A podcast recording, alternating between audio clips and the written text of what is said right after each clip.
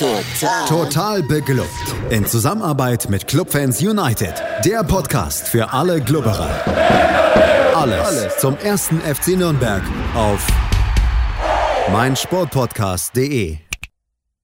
Herzlich willkommen zu einer neuen Ausgabe Total beglückt, dem Magazin über den ersten FC Nürnberg auf meinsportpodcast.de. Mein Name ist Markus Schulz und fast hätte ich aufgrund der Urlaubszeit diese Analyse alleine im Solo-Modus machen müssen, aber mir hat zum Glück jemand aus der Patsche geholfen und zwar von unserem Kooperationspartner Clubfans United, der Stefan Helmer. Hallo Stefan. Grüß dich, Servus. Fast genau 20 Jahre ist es jetzt her, als der erste FC Nürnberg seiner Historie einen weiteren rabenschwarzen Tag und einen Negativrekord hinzufügte. Als damaliger Erstligist schied man gegen den SSV Ulm 1846 aus, der kurz zuvor wegen einer Insolvenz in die fünfklassige Verbandsliga Württemberg eingestuft wurde. In der diesjährigen Erstrundenpartie des DFB-Pokal lautete es zwar nur Viertligist gegen Zweitligist, aber man wollte die Partie doch nicht so auf die leichte Schulter nehmen.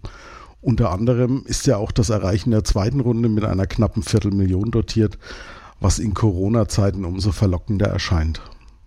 In der Pressekonferenz kündigte Trainer Robert Klaus aber schon vorab an, dass Benjamin Hübner wegen seiner Schulterprobleme eine Pause zugunsten von Christopher Schindler erhalten solle. Ebenso solle Karl Klaus für Christian Martinia im Tor stehen, wobei der Trainer Wert darauf legte, dass man nicht von Nummer 1 und Nummer 2 spricht, denn Martinia habe in der Vorbereitung das Rennen gegen Klaus nur relativ knapp für sich entschieden.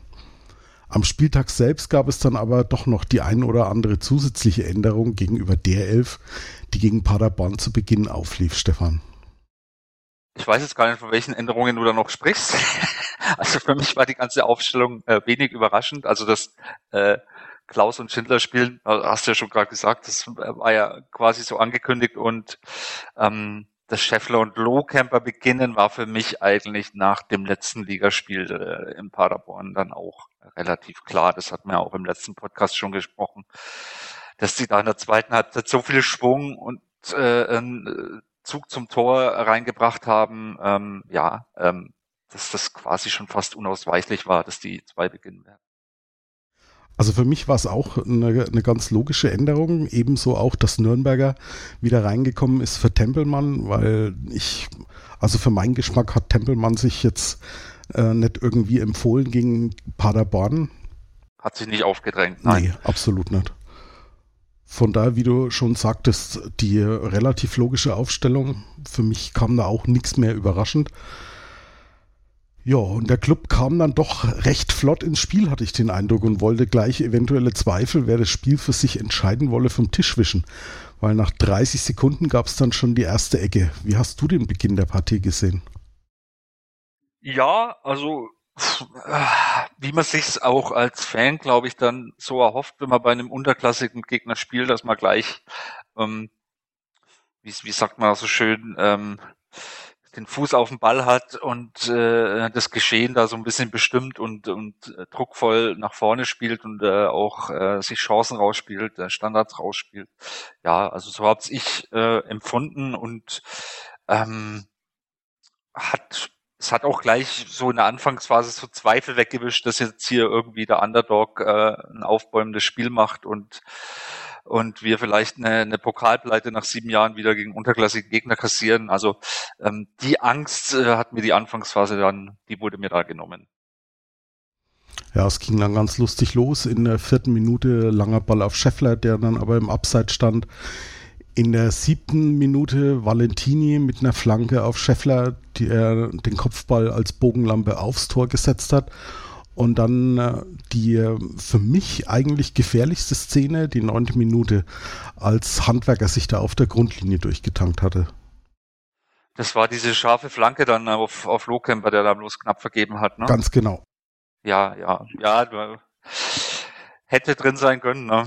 Kann man mal machen, so ein Ding, aber ja, hat auch gezeigt, ähm, ähm, dass man eigentlich da nicht viel anbrennen lassen, anbrennen lassen will und dass man wie du schon sagtest, ich glaube, man wollte da schon früh versuchen, in Führung zu gehen, um da äh, dem, dem Gegner äh, dem Zahn zu ziehen. Hat leider nicht geklappt dann in der ersten Halbzeit, aber ähm, es war deutlich erkennbar, was man vorhatte. War so, ja, von der, von der Situation her ähnlich äh, wie das Tor gegen Paderborn. Lohkemper ist auch ein bisschen akrobatisch an den, an den Ball rangegangen, hat aber leider nicht so viel Zielglück gehabt wie Scheffler am Wochenende davor. Ja, kann man, kann man durchaus so sagen. Ähm, man hat auch wieder gesehen, dass die zwei, also ähm, die auf dem Spielfeld sind und gerade für Lohkemper äh, freut es mich umso mehr, weil er so lange verletzt war. Ähm, man merkt eigentlich gar nicht, dass er so lange weg war, dass er so lange verletzt war. Ähm, oftmals hat man ja dann solche Situationen, wo dann ein Spieler lange verletzt ist und dann eigentlich ähm, medizinisch wieder fit ist, aber seine Form nicht findet und das ist bei Lohkemper nicht der Fall. Deswegen freut mich das umso mehr. Ja, zumal er hat ja einen, einen, ziemlich schweren Start in Nürnberg gehabt. Erst in der letzten Saison dann so richtig durchgestattet bis zu seiner Verletzung. Und für ihn freut es mich also auch riesig, dass er da, ja, man merkt, er ist wieder drin und, und kann da gut mithalten und dem Spiel ein bisschen auch seinen Stempel aufdrücken. In der 13. Minute hat er ja gleich noch eine Szene, als er im Strafraum so einen Haken geschlagen hat und kurz vorm Abschluss dann nochmal vom Ball getrennt wurde. Aber für mich war das dann auch so langsam, aber sicher schon die letzte bemerkenswerte Szene in der ersten Halbzeit. Ja, weil auch der Gegner, und das muss man dann auch äh, mit vollem Respekt anerkennen, halt auch ein richtig gutes Spiel gemacht hat. Also die Ulmer haben sich da nicht versteckt. Ähm, die haben sich richtig reingehauen, wie man so schön sagt, haben alles versucht, haben, haben dagegen gehalten, haben aber für mich auch, und das muss man halt auch sagen, wurden sie nie wirklich gefährlich. Also, also ich hatte nie das Gefühl, dass Ulm jetzt am Drücker ist und dass jetzt da irgendwie ein Tor fallen kann. Unsere Abwehr stand da auch relativ sicher, hat eigentlich alles gut wegverteidigt, was da kam. Und ähm, ich glaube auch in der Statistik brachten die recht wenig aufs, Schüsse aufs Tor zustande, wenn überhaupt Gelegenheiten aufs Tor. Ja, es war so ein bisschen, ja, vielleicht so von den Spielerteilen ebenbürtig, aber ich fand schon, dass der, dass der Club ähm, das Geschehen im Griff hatte. Ja, zumal, wie du schon sagtest, also ich kann mich auch an keine wirkliche Torszene oder ja, gefährliche Chance von, von Ulm erinnern. In der ersten Halbzeit das Einzige war dann mal, als Rochelt nicht angegriffen wurde, aufs Tor zugedribbelt ist und der dann von der Strafraumgrenze abgezogen hat. Das war, glaube ich, in der 19. Minute. Aber der Schuss ging auch weit übers Tor. Und auf der, auf der Gegenseite war dann nur noch einmal, ich glaube, nach ungefähr einer halben Stunde ein Distanzschuss von Nürnberger, der aber relativ flach kam und Keeper konnte den dann auch aufnehmen. Und ja, war sehr mittelfeldlastiges Spiel zu, der, zu dem Zeitpunkt dann. Ja, ja, es war dann so ein bisschen äh, neutralisieren war da angesagt, wobei ich glaube, das lag halt auch einfach am Gegner, der dann immer recht tief stand, halt da so ein bisschen mit so einer Fünferkette da alles auf Verteidigen aus war und dann ist es halt auch äh, auch gegen den Regionalligisten schwer. Ich glaube, die trainieren auch unter Profibedingungen, ähm, die sind fit. Ähm, und da, da wird's halt dann auch, auch schwierig und wir sind jetzt auch nicht der, der Übergegner, glaube ich. Die hätten auch deutlich schwerere Gegner bekommen können, äh, die Ulmer. Von daher ähm, haben wir uns da auch nicht, das war für mich das Wichtigste, wir haben uns da auch nicht einen Schneid abkaufen lassen und ähm, ähm haben da dagegen gehalten und mit unseren Mitteln versucht, äh, dass es möglich war. Ja, und so ging es dann auch mit einem leistungsgerechten 0 zu 0 in Richtung Pausentee. Ob sich nach dem Wiederanpfiff, nach der Pause dann irgendwas am Spiel geändert hat, das erfahrt ihr gleich hier bei Total Beklubbt auf meinsportpodcast.de. Schatz, ich bin neu verliebt. Was? Da drüben. Das ist er. Aber das ist ein Auto. Ja, eben. Mit ihm habe ich alles richtig gemacht. Wunschauto einfach kaufen, verkaufen oder leasen. Bei Autoscout24. Alles richtig gemacht. Wir sind zurück bei Total Beklubbt. Zu Gast ist heute Stefan Helmer von unserem Kooperationspartner Clubfans United. Nach den ersten 45 Minuten verzichteten beide Trainer auf personelle Wechsel. Jedoch hatte ich wieder das Gefühl, Stefan, dass der FCN mit deutlich mehr Zug aus der Kabine kam als vor der Halbzeit. Ja, ich glaube, dass man äh, auf Seiten des FCN da deutlich unzufrieden war mit dem 0 zu 0. Und, äh, dem Gegner hat es natürlich viel mehr geschmeckt. Und ja, ähm, ich glaube, dann hat auch taktisch ein bisschen umgestellt ähm, mit, mit den Flügelzehnern dann und ähm, dass man ein bisschen höher stand und ein bisschen höher gepresst hat. Ähm, ich glaube, Möller-Deli ist dann so ein bisschen auf links abgekippt. Ähm, wie gesagt, wir standen wirklich dann hoch und ähm, hat natürlich auch dann Raum für Konter gegeben für die Ulmer. Aber ich glaube, ähm, es war dann schon so ein Zeichen äh, vom Trainer, Leute, jetzt äh, seht mal zu, dass ihr hier ein Tor macht und dass wir in Führung gehen. Ähm, und ähm, ich glaube, man wollte da ähm, nicht zu lange äh, dieses 0 zu 0 halten und wollte da äh, schleunigst in Führung gehen, weil je länger die Null äh, da stand, desto besser war das natürlich für den Regionalligisten. Ja, du hast es angesprochen. Ne? Es war eine kleine taktische Umstellung. Mats Möller-Deli ist auf den linken Flügel ein bisschen ausgewichen, äh, Fabian Nürnberger auf den rechten. Man hat dadurch auch ein bisschen versucht, das Spiel ein bisschen breiter zu machen, vielleicht auch die Ulmer ein bisschen nach außen mehr zu locken, um im Zentrum ein bisschen mehr Platz zu kriegen. Und ja, die ersten Chancen haben dann äh, auch nicht wirklich lange auf sich warten lassen. In der 48. Minute der Schlenzer von Kraus aus halbrechter Position. Er ging dann am Tor vorbei. Zwei Minuten später war dann Nürnberger über die rechte Außenbahn durchgekommen, der den Ball auf Lohkemper spielte, aber den Ball dann wieder bekommen hat und aus zwölf Metern am Keeper gescheitert ist. Aber man hat zumindest gemerkt, der Vorwärtsgang ist eingelegt und sie wollen wirklich versuchen, das Spiel möglichst früh in ihre Richtung zu drehen ja, ja, wie ich schon gerade sagte, also man hätte man, also man hätte auch durchaus früher in Führung gehen können, was du jetzt gerade angesprochen hast, die Chance von Nürnberger, glaube er trifft den Ball nicht richtig, weil es war am Ende, glaube ich, mehr so eine Torwartrückgabe. Ich glaube, den hätte man durchaus ein bisschen schärfer schießen können und wir wissen ja von Nürnberger, dass er das auch besser kann. Also das war im Abschluss einfach schlecht. Ähm, ja, ähm, wir hatten es weiterhin im Griff mit ein bisschen mehr Risiko, muss man auch sagen. Also bei den Konterchancen, wir haben es dann am Ende, glaube ich, ganz gut verteidigt, auch, äh, auch die Konter von, äh, von Ulm. Aber ähm, ja, man hätte durchaus früher in diesem Spiel in Führung gehen können. Was mir aufgefallen ist, gerade in dieser Phase nach Wiederanpfiff, von Scheffler war irgendwie nicht so arg viel zu sehen jetzt dann noch, oder? Ja, auch in der Nachbetrachtung war Scheffler komplett abgemeldet, aber das darf ja auch mal sein, glaube ich. Das ist ähm, bei so einem Stürmer ähm, kann man das durchaus mal durchgehen lassen, wenn er dann im nächsten Tor, im Spiel wieder ein Tor macht. Ähm, es ist auch oftmals so, dass sich der Gegner natürlich auch das vorherige Spiel anschaut und das, die sehen dann auch, was der Scheffler in Paderborn gemacht hat und die, die stellen sich dann natürlich fest auf ihn ein, weil sie wissen, ähm, wenn wir den aus den Augen verlieren, dann äh, klingelt bei uns hinten. Und das haben die Ulmer, das muss man halt auch sagen, die haben äh, richtig gut verteidigt. Ähm, die waren auch recht tief gestanden und äh, von daher, ähm, ja, würde ich jetzt nicht so hochhängen. Ähm, Im nächsten Spiel trifft er wieder und alles ist gut. Noch dazu muss man sagen, Dadurch, dass Scheffler aber auch gut abgemeldet war, war auch das ein oder andere Mal dann auch viel Platz auch für Lohkemper, hatte ich so den Eindruck. Weil der hat dann äh, in der, kurz vor seiner Auswechslung dann nochmal knapp zum Beispiel die, diese scharfe Flanke von Valentini verpasst. Und ich fand auch sonst, dass er ein ziemlicher Aktivposten eigentlich vorne war. Ja, das ist dann eben der Nachteil, wenn sich der Gegner auf den einen Stürmer einstellt. Und äh, unser Vorteil ist es, wenn man einen, zweiten guten Offensivspieler dann hat, der dann mehr Freiheiten hat.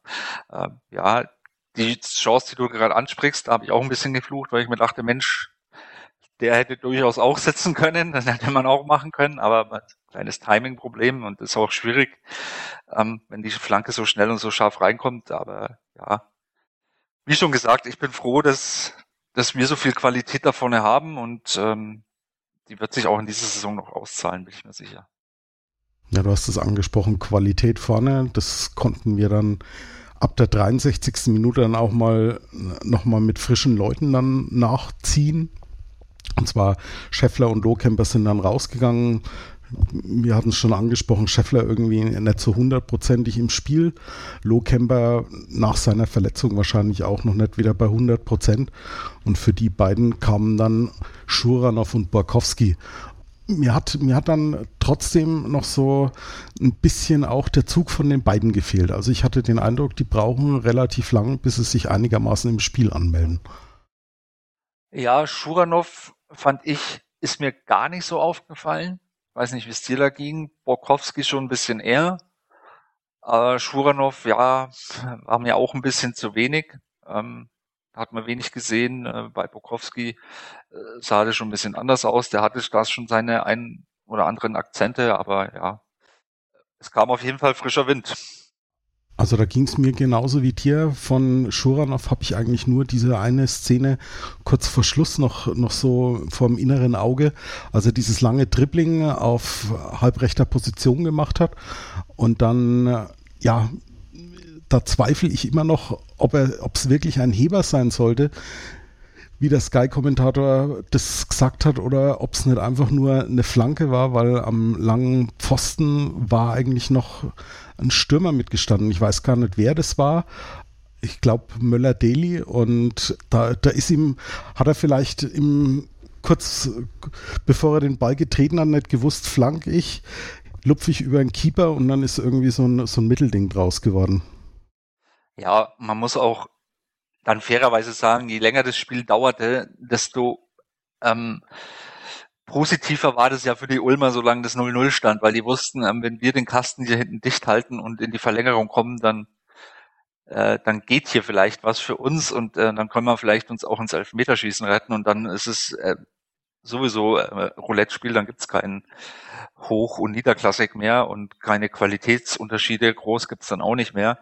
Ähm, da ist dann vieles nur noch Kopfsache und ja, das war dann auch, ist dann auch für einen Schuranov, glaube ich, in seiner Entwicklungsphase dann noch schwierig, wie er ähm, gegen so einen tiefgegenden äh, Gegner dann äh, agiert. Von daher, ja, ähm, würde ich jetzt nicht so hochhängen. Ähm, er hat uns allen schon gezeigt, dass er in der zweiten Liga mithalten kann und Tore schießen kann. Von daher, Gar keine Frage. Also sollte auch kein persönlicher Angriff auf ihn sein, sondern war halt nur nicht sonderlich stark ins Spiel eingebunden.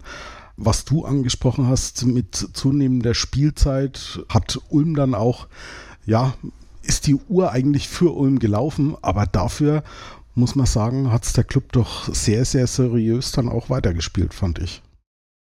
Ja, souverän seriös. Also die einen sagen, es war weniger souverän. Ähm, ich sag, am Ende des Tages war es dann schon, glaube ich, wenn man sich diesen gesamten Spieltag mal anguckt, diesen ersten DFB-Pokalspieltag, dann haben wir die Sache noch ganz souverän wirklich gelöst und ähm, haben da wirklich uns auch nicht locken lassen, den Schneid abkaufen lassen. Wie gesagt, ich, die Ulmer hatten ein, zwei Konterchancen, ja, aber die waren dann auch eher kläglich und auch immer so, dass wir noch genug Restverteidigung hatten.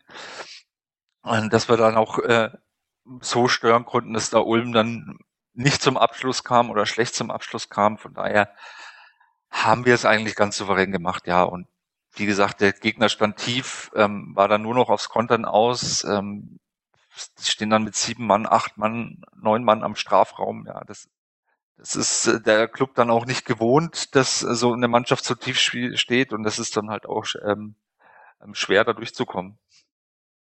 Ja, einmal sind wir dann noch durchgekommen. Vorab in der 75. Minute kam dann Thailand Duman für Fabian Nürnberger und ja, gerade mal vier Minuten nach seiner Einwechslung hat er dann sozusagen die Szene des Spiels gehabt in Zusammenspiel mit Tom Kraus. Ja, vor allem, weil das ist sich das Teuer an der Mittellinie mit der Hacke vorbereitet. Das ist ja quasi ähm, nochmal der größere Verdienst fast an dem Tor. Also da hat man dann halt auch dann die Qualität gesehen und dann hat man dann halt auch mal diese, diesen, diesen Abwehrriegel da mit einem schnellen Umschaltmoment, mit diesem, mit diesem Hacken-Passspiel ähm, auseinandergezogen. Ähm, und äh, ja, Nürnberger macht es dann ich habe schon fast gedacht, der, der vertrippelt den Ball und will selber abschließen, aber er legt dann gerade noch so schön ab auf Dumann und der der macht es dann wirklich klasse, weil der, man sieht in der Szene, der denkt überhaupt nicht nach, der guckt einmal so aus dem Augenwinkel, aha, da steht der Torwart, äh, da will ich den Ball hinhaben und ja, wunderschönes Tor. Absoluter toller Treffer. So, ich habe im, im Hinterkopf auch so leicht an an, an Jan Christiansen denken müssen, allerdings von der anderen Seite und er hat ein bisschen mehr Gewalt in, in seinem Schuss gehabt 2007, aber es war wirklich ein, ein herrlicher Schlenzer, der das Spiel dann eigentlich in dem Moment auch mehr oder minder schon entschieden hatte, weil Ulm kam nur noch einmal so ein bisschen in, in Tornähe, das war in der 89. Minute, als Harris mit dem, mit dem Kopf dann an den Ball kam und relativ knapp neben das Tor geköpft hatte. Ja, wie gesagt, 79. Minute war dann, auch wenn es ein bisschen spät war, das Tor, wenn man das gerne ein bisschen früher gehabt hätte, aber war dann vielleicht auch dann zu dem Zeitpunkt ähm, dann wichtig, weil es waren dann nur noch elf Minuten auf der Uhr und der Gegner war schon dann recht müde vom Verteidigen auch. Und ähm, klar hat dann Ulm ein bisschen mehr aufgemacht. Ähm, da hätte ich mir von uns vielleicht noch ein bisschen mehr äh, besser rausgespielte Konter erwartet. Hat dann nicht geklappt. Ähm, aber man hat dann auch gesehen, ähm, dass man dann mit diesem Tor quasi den Ulmern den Zahn gezogen hat. Die haben dann nochmal alles versucht, haben alles nach vorne geworfen. Viel kam nicht mehr dabei rum, wie du schon sagtest. Und das, was dabei rauskam, ja, das war jetzt nicht so gefährlich, ähm, dass man sagen müssen, ja, da muss jetzt oder da hätte ein Tor fallen können. Wir haben es auch dann seriös am Ende, glaube ich, verteidigt und ja, munterputzen, weiter geht's. Eine Szene gab es noch, die ich, die ich gerne mal ansprechen würde, weil ich einfach die Reaktion des Schiedsrichters nicht so hundertprozentig verstanden habe. Ähm, das war die Rudelbildung in der 94. Minute, als Reichelt den Borkowski dann umgestoßen hat, nachdem dieser, ja, ich glaube, er hat, er hat, glaube ich, einen, einen Ball wegverteidigt und hat sich dann sozusagen mit dieser, mit dieser Bäckerfaust selber nochmal motiviert. Meines Erachtens ging die Szene eher so Richtung Ersatzbank der Nürnberger und ja, Reichelt hat sich da ein bisschen provoziert gefühlt, hat ihn dann umgestoßen und plötzlich waren irgendwie beide Bänke mehr oder minder auf, der, auf dem Spielfeld. Auch Robert Klaus war dann plötzlich am Start. Und was ich dann nicht verstanden habe, war die gelbe Karte gegen Borkowski. Ich habe es auch nicht verstanden. Also ich, ich dachte erst, dass das ein Zweikampf war zwischen Borkowski und wie, wie ist der Ulmer? Es war Reichelt, glaube ich. Reichelt. Und der Ball ging ganz ins in Torlinien aus. Und ich habe so verstanden, dass der Schiedsrichter Ecke gezeigt hat, oder? Der, der Linienrichter. Ich, und das deswegen, weil Pokowski hat sich ja köstlich amüsiert. Das war ja, glaube ich, das, was auch Reichelt so auf die Palme gebracht hat, weil Pokowski sich so köstlich amüsiert hat. Und weil, weil er guckt dann, Pokowski guckt ja so zur Seite, aber man sieht nicht, wohin er guckt. Und da sie am, an der Torlinie stehen, dachte ich, er guckt Richtung Eckfahne und der Schiedsrichter zeigt vielleicht auf Ecke und Borkowski lacht sich ein, weil er, weil er vielleicht irgendwie gerade noch eine, eine, eine Ecke aus dieser wenig aussichtsreichen Position rausgeholt hat. Und dann ist Reichelt ähm, auf die Barrikaden gestiegen, ja. Also ich war da auch recht verwundert. Ja, nichtsdestotrotz, es gab dann den Abpfiff in Ulm und wir sind ebenfalls dann gleich zurück mit einer kleinen Analyse und haben natürlich auch noch ein paar Worte zu einem gestern bekannt gegebenen Wechsel zu verlieren. Gleich hier bei Total Beklubbt auf Sportpodcast.de. Schatz, ich bin neu verliebt. Was? Da drüben. Das ist er. Aber das ist ein Auto. Ja, eben. Mit ihm habe ich alles richtig gemacht. Wunschauto einfach kaufen, verkaufen oder leasen. Bei Autoscout24. Alles richtig gemacht. Wir sind zurück bei Total Beklubbt. Mein heutiger Gast ist noch immer Stefan Helmer von unserem Kooperationspartner Club Fans United. Ja, Stefan, knapper Sieg in Ulm, eine Runde weiter. Ist es das, was man erwarten konnte oder hat dich der Club irgendwie enttäuscht, weil du mit einem deutlicheren Ergebnis gerechnet hattest? Oder sagst du, ja, das ist das, was man erwarten konnte. Wir haben es erfolgreich gemeistert und damit ist gut.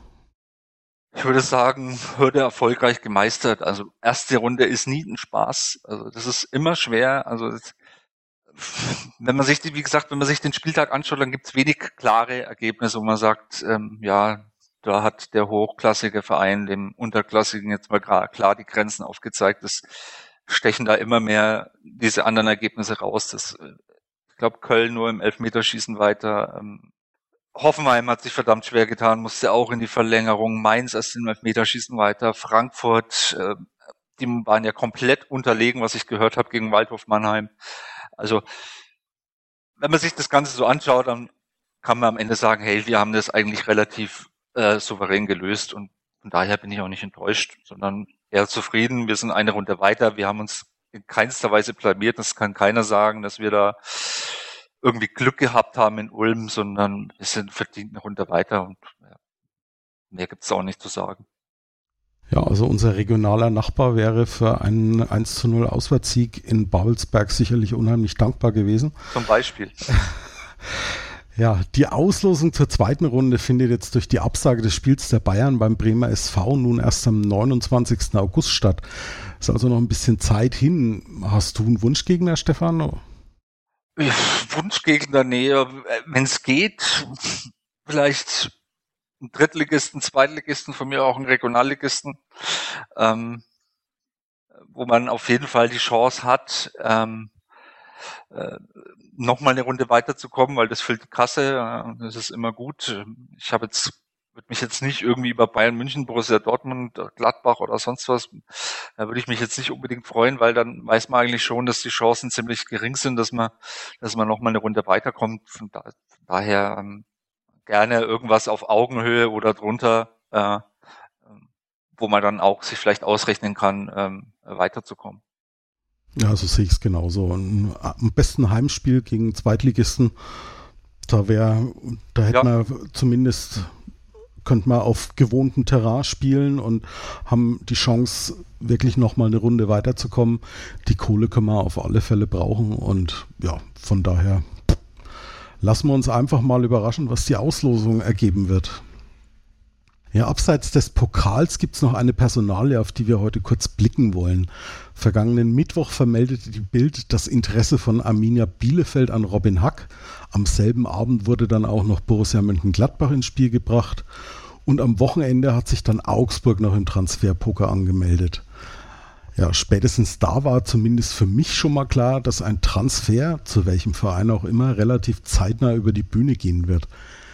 Gestern war es dann soweit. Zuerst hat sich Robin Hack auf Instagram bei den Clubfans verabschiedet. Wenig später wurde dann der Transfer offiziell gemacht. Er wechselt auf die Bielefelder Alm.